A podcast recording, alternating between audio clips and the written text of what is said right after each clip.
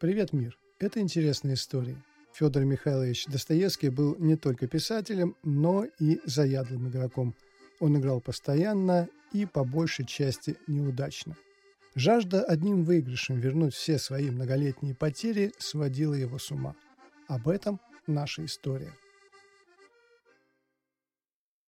В 1863 году Федор Достоевский вместе с молодой женой Анной Григорьевной Сниткиной поехал в Европу лечиться и развлекаться. В те времена это называлось приезжать на воды. Карлсбад, Мариенбад, Баден-Баден и другие водные курорты были весьма популярны у российской аристократии. Там лечили русскую хандру и в целом пытались развеяться от скуки. Посещение казино было обязательным элементом такой поездки. Чита Достоевских так и поступила. На пути в Швейцарию заехала в Баден-Баден. Там было несколько казино, Достоевский выбрал казино «Курхаус», самое популярное у российской знати.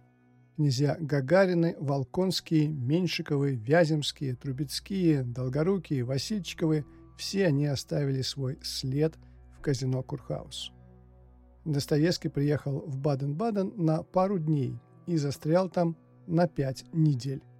Странное дело, я еще не выиграл, но поступаю, чувствую и мыслю как богач и не могу представить себя иначе, говорил Достоевский словами своего героя Алексея Ивановича. Его мы знаем как игрока. Возьмите обратно эти деньги, ступайте на рулетку и выиграйте как можно больше. Я? Мне самой играть неприлично. Я для вас играть отказываюсь. Почему же?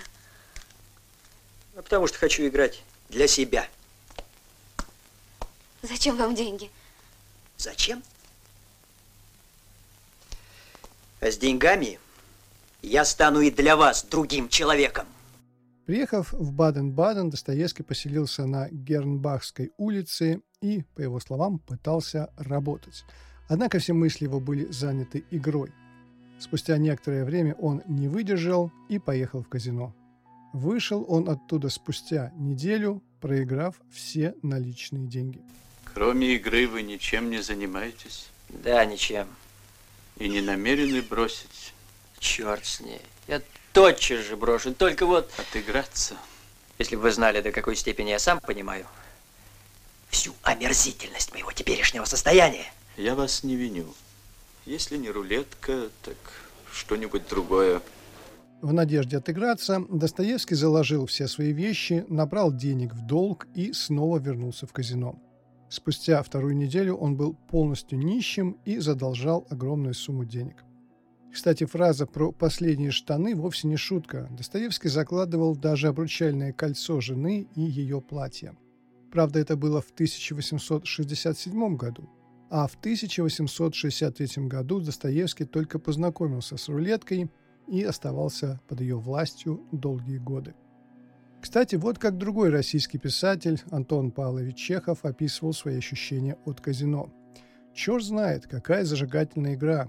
Я сначала выиграл 80 франков, потом проиграл, потом опять выиграл и в конце концов остался в проигрыше франков на 40. Осталось в запасе 20 франков, пойду еще попытаю счастья. Я здесь с утра, а теперь 12 час ночи. Если бы были лишние деньги, то, кажется, целый год играл бы, доходил по великолепным залам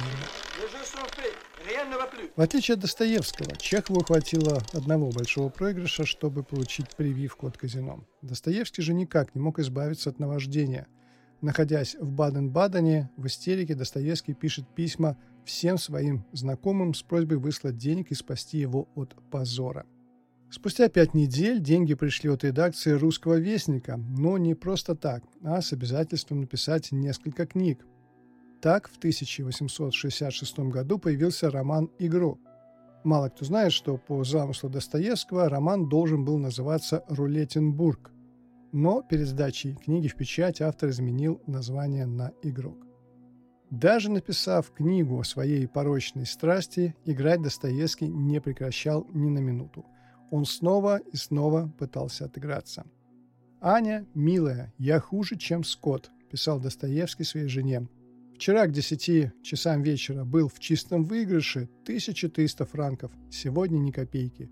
Все, все проиграл. А по-моему, рулетка только и создана для русских. Интересно, на чем вы основываете такое ваше мнение? А на том, что в список добродетелей западного человека вошла чуть ли не в виде главного пункта способность приобретения капиталов.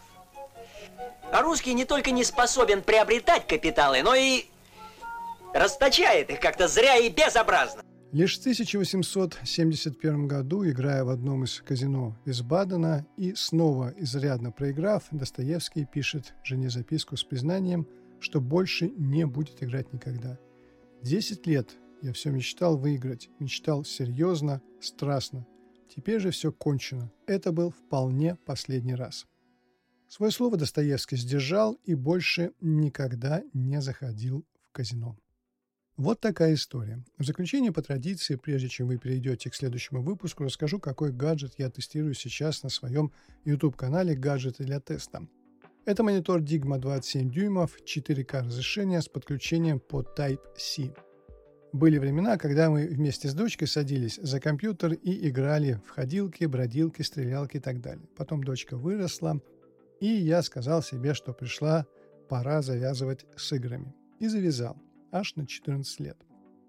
Но вот теперь наступает время, когда играть нужно. Не в буквальном смысле, когда ты садишься играть в Dota или CSGO, а в том смысле, что приходит век искусственного интеллекта и нейросетей. А это, как ни крути, игровые вещи, особенно нейросеть. Это не что иное, как игра, которая постепенно захватывает мир. И я подумал, что пора возвращаться.